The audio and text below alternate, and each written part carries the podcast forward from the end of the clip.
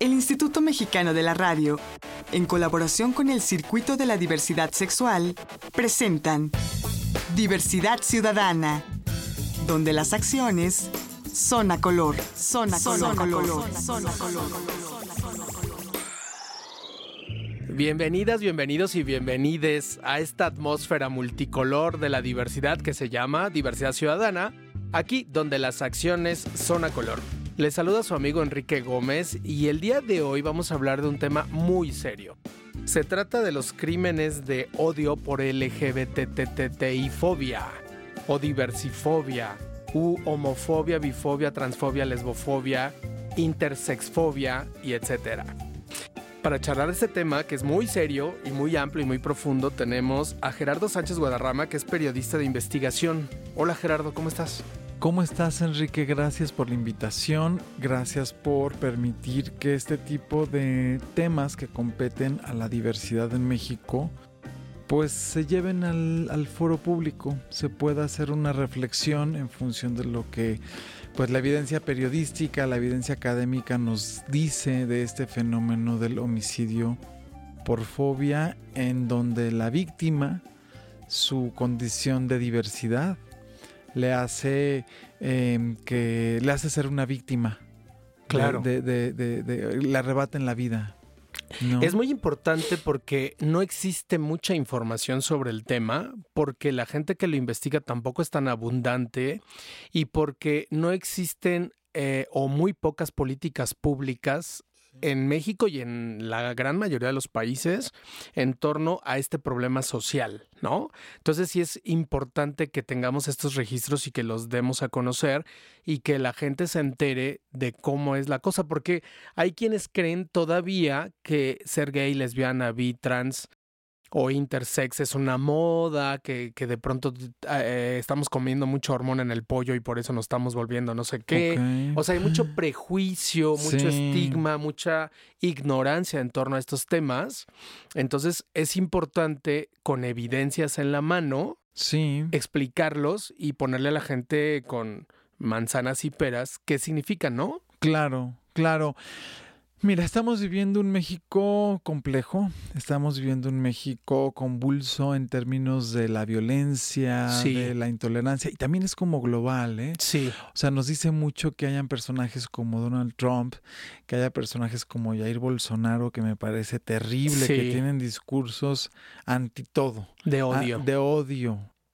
Eso es muy grave que desde el, desde el poder, desde el Estado se genere mm, este discurso, desde, desde el discurso gubernamental. Uno quisiera, por ejemplo, que un Justin Trudeau, que es el primer ministro de Canadá, que sale a pedir perdón a las víctimas eh, eh, por homofobia en Canadá. Eh, y que incluso dio dinero para como política pública, pues para tratar de revertir el daño que se le hizo a esta gente, ¿no? Exacto, exacto. Eso nos habla, nos habla bien, pues, de una postura de integración, de una, de, un, gobierno abierto y consciente, incluyente, educado. Y muy diferente a un Jair Bolsonaro, presidente de Brasil, que sale a decir que yo prefiero que mi hijo esté, matar a mi hijo, que mi hijo esté muerto, antes de verlo convertido en gay, lesbiana, trans, o cualquier expresión de diversidad. Claro. Eso creo que es un tema importante para poner sobre la mesa, para cuestionarnos como especie, como generación, como raza, pues en dónde queremos vivir. Y cómo queremos vivir. Y cómo queremos vivir, porque entonces si tenemos un país convulso y hay sangre y hay por todos lados hay problemas de violencia, creo que tiene que comenzar a ver un poco el origen de dónde viene. El, la materia prima del homicidio de odio por homofobia o por cualquier otro tipo de fobia, llámese feminicidio, llámese eh, eh, eh, etnicidio, etnicidio, etcétera, es tiene que ver con el discurso entonces, digamos, em, el problema empieza desde el discurso y eh, el punto final es el arrebato de la vida. Y en este em, espectro, en este inicio, en este final, hay una serie de delitos que se van cometiendo. Claro. Entonces yo creo que, por ejemplo... Sí, sí, eh, o sea, el, el crimen es como ya el, el extremo de, sí, la, de sí. la discriminación, pero en el camino hay suicidios, despidos laborales, Exacto. eh, exacto. golpes, lesiones, Eh, no- no- detenciones arbitrarias, hostigamiento. No hay acceso a bienes, eh, a a bienes y servicios, Ajá. a salud. Eh, fíjate, hay, un- hay una estadística, por ejemplo, en el caso de las mujeres confirmadas o mujeres trans, existe este eh, estimado que un- en América Latina pueden llegar a vivir de los 29 a los 35 años. Nada más. En promedio. En promedio, porque obviamente hay muchas razones. Uno puede, es obviamente el tema del homicidio de odio. Las mujeres trans es a la población a la que más matan. sí. No son, según la estadística de Letra S, que es la única ONG que anda por ahí, que trae como En estas México. cifras en México. Sí. Eh, también tienen un tema de no accesibilidad a los servicios de salud y sus procesos de confirmación sexo-género, ya sea desde la ingesta de hormonas, la cirugía, el mantenimiento para verse más femeninas, etcétera, pues las ponen un problema muy, muy grave. Tengo testimonio, por ejemplo, de que existen mujeres confirmadas que tienen saturados los servicios del Hospital General de México porque se inyectan eh, eh, eh, aceite de cocina, aceite de carro en las pompas. Un poco lo que le pasó a una cantante mexicana que se llama Alejandra Guzmán, Sí, que le explotaron las nalgas en que el se fue a inyectar cochinadas. Nada más la diferencia es que Alejandra Guzmán tiene el dinero para pagarse las 40 Claro. operaciones que lleva en un hospital privado. Y las mujeres trans también por ignorancia van, se inyectan porque no tienen como este acceso hacia otras opciones que de pronto cuando volteas a ver a otros países, por ejemplo, Tailandia me parece que es la capital de las trans- de las eh, de las cirugías de confirmación y lo hacen con eh, la mejor tecnología, con los mejores médicos. Entonces, bueno, creo que va un poquito por ahí y pues bueno, es ponernos un poco la, la, la tarea de llevar estos temas, de decir, de, de, de, de comenzar a parar el discurso de odio. Puede parecer muy básico, pero es muy grave, por ejemplo, que las redes sociales. No haya una policía cibernética que castigue a la, la homofobia desde el discurso. Ver una Laura Zapata y sus pronunciamiamientos de odio hacia la comunidad LGBT Bueno, a Yuri, preocupa. Yuri, a eh, vaya, el que tú cantantes, quieras, el que tú escritores, quieras, claro. Creo que ahí es importantísimo eso, de, de decirles... conductores de televisión, Esteban No. Arce, eh, eh, Mauricio líderes, de, Clark, dices, líderes de partidos "Híjoles, políticos, Es terrible. gays diciendo que las trans son unas raras, deformes, eh, eh, gays Sí. misóginos que hablan mal de lesbianas, sí. lesbianas que son transfóbicas, ¿no? Eso es como cultural. Es cultural y es, pues bueno, dices, ok, es cultural, pero pues bueno, a ver. Hay que poner un alto. Era cultural en los tiempos de la Inquisición quemar a la gente y no lo seguimos haciendo. ¿no? Claro, claro, Entonces claro. Hay que pararlo. pararlo, hablarlo, ponerlo sobre la mesa del debate y en función de eso, pues bueno, ir previ- eh, previniendo esto, este fenómeno que es el homicidio de odio, ¿no? Ok. Ahora, ¿qué te parece si contextualizamos tu trabajo, Gerardo, y nos dices por qué realizas esta investigación, quién te la pide, en dónde la haces, cuánto tiempo te tardas? Danos los generales de tu investigación. Sí, claro que sí. Mira, obviamente estamos hablando de homicidio de odio acá porque recién acabo de hacer una investigación sobre homicidio de odio por LGBT y TT y fobia. Eh, fue una iniciativa que yo decidí hacer de manera personal porque, para empezar, surgió en el diplomado, la idea en el diplomado de periodismo de investigación que ¿De tomé qué institución? del Centro de Investigación y Docencias Económicas, el CIDE. Ok. Ahí hici- hicieron un formato de este eh, eh, diplomado de cómo ver al periodismo de investigación como una forma, eh, como un hábito al periodismo. En México casi no se hace mucho periodismo de No, investigación. pura declaración itis, ¿no? Dijo, señaló, manifestó, expresó. etcétera. Sí, Ajá. y entonces lo que se ha visto es que el periodismo de investigación ha hecho cosas importantísimas para, Claro. para mejorar en la agenda pública. Te traigo a la mesa rápido el caso de Spotlight, la película que habla de un reportaje de largo aliento que tardó por ahí de cuatro o cinco meses que hizo el periódico mm, el, The Globe de Boston. El Globo de Boston. Sobre los sacerdotes sobre pederastas. los sacerdotes pederastas. Vean la película. Sí, es muy buena. Es muy buena porque además esta investigación tuvo un impacto, esta investigación periodística de largo aliento tuvo un impacto global. Ok. Se destapó la cloaca de todo el mundo. Sí. Y eso, bueno, de alguna manera, pues puso. Entonces, un poco por ahí va, ¿no? Esta parte. Y Sí. en este diplomado surgió esta idea. Ok. Además, surgió porque hay un trabajo periodístico que vale muchísimo la pena que la gente lo, lo, lo googlee y lo busque, que se llama Las muertas que no se ven, el limbo de los feminicidios. Este trabajo lo hizo una periodista que se llama Valeria Durán. Y entonces, el trabajo que hizo ella y este trabajo que se presenta, que hice yo, eh, eh, se llama eh, de, de homicidio de odio, eh, tienen una, comparten la misma metodología de- y, y llegan hacia lo mismo, ¿no? Hacia cómo está invisibilizado desde las instituciones del Estado el homicidio de odio. Ok, entonces la premisa es, lo que, no lo que no se dice no existe. Claro, lo que no se legisla, se permite. Ajá, además, sí. ¿no? Eso es lo que me decían mucho los expertos a los, a los que hablé. Sí, sí. que, que lo que no se legisla se, se- se permite. Y es un poquito, era eso, ¿no? Como entender cómo, cómo en una de esas Ok. México puede tener los síntomas de un estado homofóbico. Y llámese estado en su amplio sentido de la palabra, ¿no? En territorio, población y gobierno. Wow. Y por lo tanto, todo lo demás. Y todo lo demás y todo lo, Ok. lo- lo que ocurre.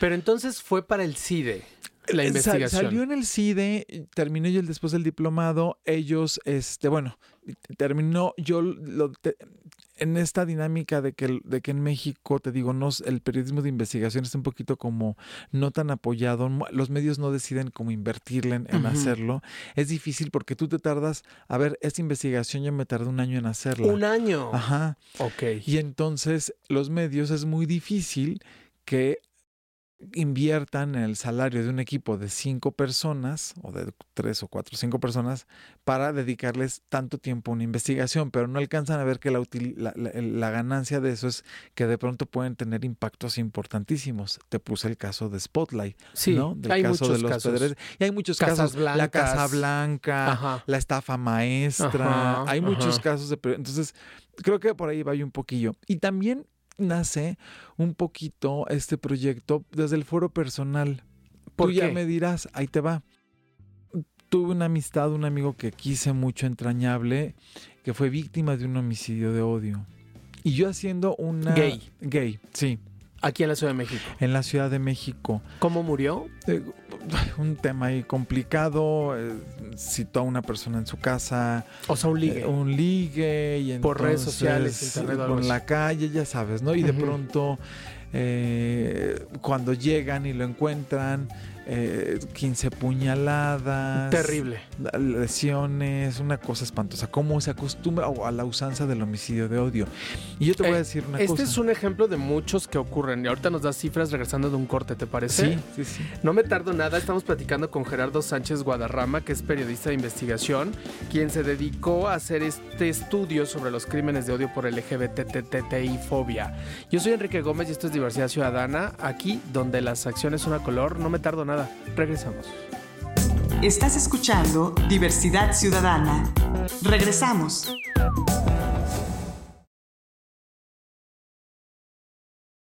Estás escuchando Diversidad Ciudadana.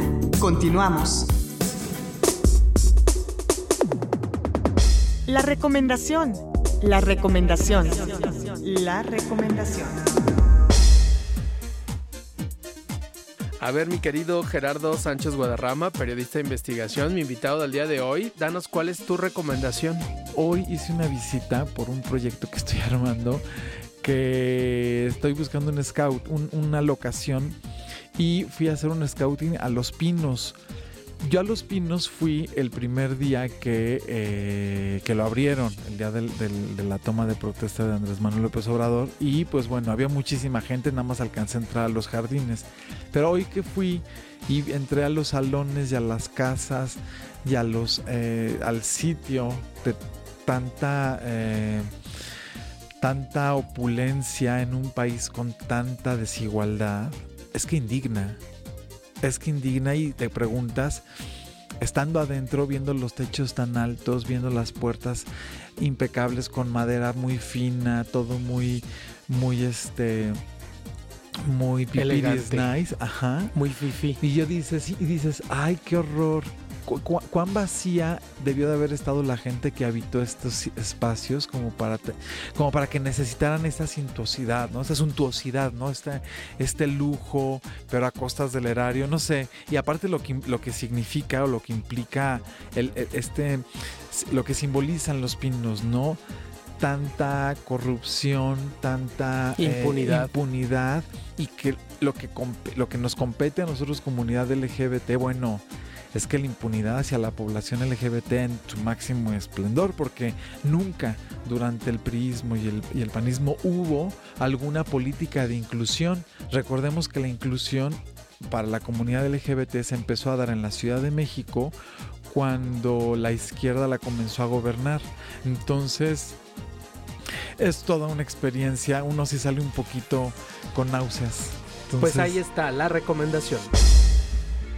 Ya estamos de regreso aquí en Diversidad Ciudadana, donde las acciones son a color, y estamos platicando con Gerardo Sánchez Guadarrama, periodista de investigación, acerca de su, pues, de su estudio sobre los crímenes de odio por LGBTT y fobia, un estudio periodístico, y nos estabas contando, Gerardo, de tu amigo que apuñalaron. Entonces, bueno, sí, sí, era- eso te motivó también a... Sí, y más que mi amigo, era compartirte una estadística que yo tengo. Yo A me he percatado que, por ejemplo, de, de 20 muertes de personas LGBT de las que yo he sabido, Ajá. 15 han sido por homicidio de odio. 5, bueno, y quedan 5. Dos más, tal vez de, de un tema de VIH. Y tres más como de enfermedades diversas, infarto, cáncer de pulmón, bla, bla, bla. Sí. Es decir, en esta yo, yo sí veo, o sea, como también como, como miembro de la comunidad LGBT, que hay un problema muy grave en, ese sentido. ¿no? O sea, me siento, o sea, muere más gente LGBT por un tema de homicidio de odio que por como pudiera morir cualquier otra persona. Entonces, eso fue lo que me hizo un poquito como entrarle. Tenemos un contexto complejo, vivimos en un país altamente misógino, altamente homófobo, entonces de alguna manera se fueron como que sumando al- estos elementos para poder decir, bueno, creo que sí hace falta echarle un vistazo a cómo el Estado entiende la diversidad en lo que se refiere al homicidio de odio por homofobia. Sí. Bueno, ¿y, y cuáles fueron tus conclusiones después de un año de estudio? ¿Qué Hay, concluyes? hay un tema ahí en, en, realidad. Bueno, antes de llegar a la conclusión, primero es como entender que el homicidio de odio, por ejemplo, por homofobia, se tiene que entender como un punto y aparte. Es decir, un homicidio, el que sea, es terrible y lamentable. No es justificable. No hay manera como de cómo plantarnos como ser un ser humano y decir yo, te- yo nada más vengo y te, te- te- doy un disparo, ¿no? Es, eh, responde a una serie de cosas sociológicas, etcétera, pero ponerle el aderezo de odio a un homicidio lo hace una cosa diferente. Un sí, es poco- un agravante. Un agravante. El odio es un agravante al crimen. Claro, O sea, es grave, es, es, es terrible, pero agravado. agravado porque, porque no viene como nada más te digo, vengo, te asalto, te disparo, sino es, hay otras causas ah, detrás. Hay por una población, hay una población vulnerable, exacto. Hay una población vulnerable que es casi casi como si, como si se tratara de atender un tema de salud pública. Entonces tiene que intervenir el Estado para revisar y para proteger. Esa es la, la- la- la situación del Estado.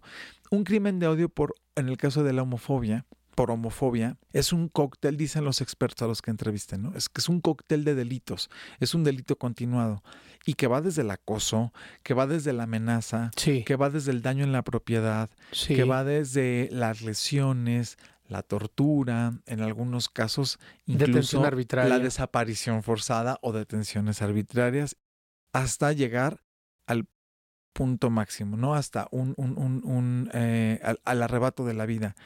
Y tú me preguntas, bueno, ¿cuál es la conclusión? Yo creo que la conclusión es que se necesita una homologación de este delito a nivel nacional. O, sea, tipificarlo. Está tipificado. Hay estados que lo tipifican, Pero no todos. hay otros que no. Hay otros que tienen, este, hay unos que, por ejemplo, las, las lesiones las tipifican, otros que no. Es decir, hay un desorden legislativo. Y eso se entiende porque al final del día los tomadores de decisión para hacer las leyes en este país, pues tienen su carga homófoba, tienen su carga de, de, de no aceptar lo diverso, no aceptar. Entonces, con esos criterios, pues toman, hacen las leyes. Y entonces, bueno, preocupante pues ver estados, sobre todo gobernados por eh, derecha, pues que tienen una invisibilización del problema. Que la derecha no tremendo. siempre está en la derecha, a veces también está en la izquierda, ¿no? Sí, sí, sí. Terrible. Eso está, no, y eso es un, un punto bastante bueno para analizar, sobre todo ahora en estos tiempos donde, bueno, pareciera que todo es miel sobre hojuelas, pues luego sí preocupa ver discursos, sobre todo de legisladores locales que se oponen, por ejemplo, Y del a mismo presidente, ¿no? El presidente de la República que se dice de izquierda tiene declaraciones terribles muchas veces, ¿no? Des- desacertadas. Con relación a la diversidad. A las mujeres, bueno. a la diversidad, a... Es, mira, un presidente, a ver, yo nunca me hubiera imaginado un Peña Nieto o un, o un Felipe Calderón cargando una bandera LGBT. Y ya Bueno, le la llaman- cargó. Le llaman pink washing también, ¿no? O sea, ojo, ojo. ¿Qué es eso? No, eh, que pues nada más es una pintadita de LGBTismo, pero no es real.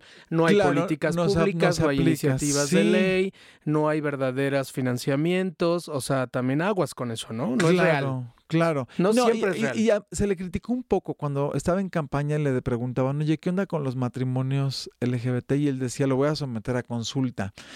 Y sí, es un mensaje hasta cierto punto tibio, insisto, regresando al ejemplo que te dije de, de Justin Trudeau, ¿no? Él sale y dice, pido perdón a Claro. población LGBT Pa- participa en la marcha, la encabeza, la todo lo abre. que le- todo el daño que han vivido, ¿no? Una especie de, de discurso política de resarcimiento. Y está en la marcha del orgullo cada año. Y está en eh, la marcha del orgullo. Canadá. Exacto. Entonces, bueno, Es distinto. Eso sí eso es. es lo que se esperaría ver en, en- en una, en un, en, en- en ejercicios democráticos. Ok, eh, bueno, entonces nos decías, para regresar al punto, porque se nos va a acabar el tiempo, mi queridísimo Gerardo. A ver, entonces, este, tus conclusiones fueron que... Que debe de existir un, un- una homologación del crimen de odio. Ok, Eh, eh, un poco como lo que piden, eh, eh, como lo que se pide, o se no, no se pide, se exige y se debe de lograr con relación al feminicidio, que no está homologado el delito. Entonces, Chiapas eh, legisla de una forma, Oaxaca de otra. ¿Y eso a quién le corresponde? un- ¿Quién lo tiene que hacer? los poderes legislativos, tanto locales como eh, el poder legislativo federal, ¿no? Ok, Cámara pero el. Ejecutivo Federal podría someter a consideración una iniciativa y hacerlo. El Ejecutivo Federal lo puede hacer a nivel federal y los ejecutivos locales, es decir, cada gobernador de cada estado, tiene la obligación de eh, eh, proponer una ley que incluya el homicidio de odio por homofobia de forma unificada. Pero así como el que- presidente manda órdenes políticas sobre temas, también podría decir, a ver, a ver, a ver, compañeros de partido y ta, ta, ta, tienen que hacerlo. Nada más la cosa es que lo obedezcan. Porque Bueno, por pero si lo obedecen en cosas banales y simples y políticas y electoreras, Bueno, que no lo obedezcan en cosas serias, ¿no? B- b- Él podría hacerlo. Bueno, él podría hacer y podría hacer un llamado, pero aquí, por ejemplo, sí tendría que haber una iniciativa de gobiernos, por es que está cañón, los gobiernos panistas les vale, o sea, no están Sí, no, no, Guanajuato, ni lo mencionan siquiera. Guanajuato y Baja California, es que sus códigos penales no tiene ningún término que aluda a la a población LGBT. sí. No estamos invisibilizados sí, sí, totalmente. en esos estados. Pero yo no sé qué es peor, cuando- invisibilizar o morenistas que votan en contra. ¿Qué es peor, no votarlo y no decirlo? A o, ver, no, no, no. o votar en contra Ah, Es que aquí más bien salgámonos ya del, del paradigma de un de partido. los partidos. Más bien es un tema Así es. que tenemos como, como, como mexicanos todos, Ajá. un tema de, de homofobia. Que va más allá de los partidos. Que va más que allá está de en un todos partido. los partidos, ¿no? Exacto, exacto. Eso quería llegar. exacto. Es en todos los partidos, en todos los niveles de gobierno en todos los este, ámbitos ejecutivo, legislativo y judicial, ahí está la homofobia, ¿no? Exacto, la reflexión va hacia hacer un ejercicio de, de autocrítica, de autoevaluación y, y, plantarnos como, por eso te decía que esto es un ejercicio de, de, de una, una, hipótesis de Estado homofóbico, pero en toda la extensión de la palabra. Claro. Territorio, población y gobierno. Sí, porque, claramente. No, porque Claramente. al final ya los tomadores de decisiones son gente que se, se, se, obtiene, pues, o sea, es gente del, del, de la población también y okay. que tienen el mismo sistema eh, de, de, de, las mismas creencias, los mismos valores, se comparten. Entonces, creo que ahí la reflexión va hacia eso, hacia que tenemos que ya eh, estar eh, en un avance, en una decodificación, en, en, perderle el miedo a lo diverso, en perderle el miedo a, a, a cómo a cómo podemos vivir aceptando al otro como es, sin cuestionarle más nada. Ahora dinos, Gerardo, ¿cuál es tu metodología? ¿Qué seguiste? ¿Qué buscaste? ¿Dónde? ¿Quiénes te dieron información? ¿Cómo lo hiciste? Está muy padre. De hecho, tu pregunta me encanta porque Ajá. es clave, esa palabra es clave en, en, en los ejercicios de periodismo de investigación de largo aliento. Es como si te echaras un, como si hicieras hay por ahí los expertos que dicen que hacer periodismo de investigación es como es recurrir al método científico, ¿no? Y tienes todo un proceso, toda una metodología, como tú bien lo dices. La primera parte fue, obviamente, fue partir de una hipótesis, como cualquier proyecto de investigación, como cualquier ejercicio, ¿no? De este que, que vas por una pista. Entonces formulas una hipótesis y a partir de ahí empiezas a hacer un pre-reporteo y también empiezas a, a preguntarle a la gente, a expertos. Yo me acuerdo, porque uno es periodista y uno no sabe de todo. Entonces yo recuerdo que al principio sí hablé, conversé como con dos o tres abogados un poquito para que me, me explicaran cómo cómo se leen los códigos penales, okay. cómo se lee la ley, cómo se interpreta, cómo, cómo se busca. Eh, este proyecto consistió en revisar los 32 códigos penales. Ok. Y pues bueno, creo que esta investigación la pueden ver en el portal de Notimex. Ok. Eh, googleen, búsquenle este crimen de odio. Gerardo guion bajo Gerardo Sánchez Guadarrama hemos tenido mucha difusión y entonces es, cualquier liga ya les los va a llevar ya sea de video o en la misma página de Notimex los va a llevar a ese a ese y proyecto. te voy a hacer manita de porquito para que vengas otra vez al programa sí, a platicarnos sí, de, de, lo, sí. de, ya de los datos duros ¿te parece? hay muchos datos duros bien interesantes que es parte del, del, del proceso de poner sobre la mesa cómo estamos de hacer este diagnóstico eh, a nivel nacional Ok. Pues bueno, pendientes. Muchísimas gracias, Gerardo Sánchez Guadarrama, periodista de investigación. Sí, gracias a ti. Gracias por haber estado aquí. Yo soy Enrique Gómez y esto es Diversidad Ciudadana, aquí donde las acciones son a color. Hasta la próxima.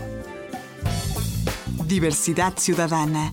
Una producción del Instituto Mexicano de la Radio en colaboración con el Circuito de la Diversidad Sexual.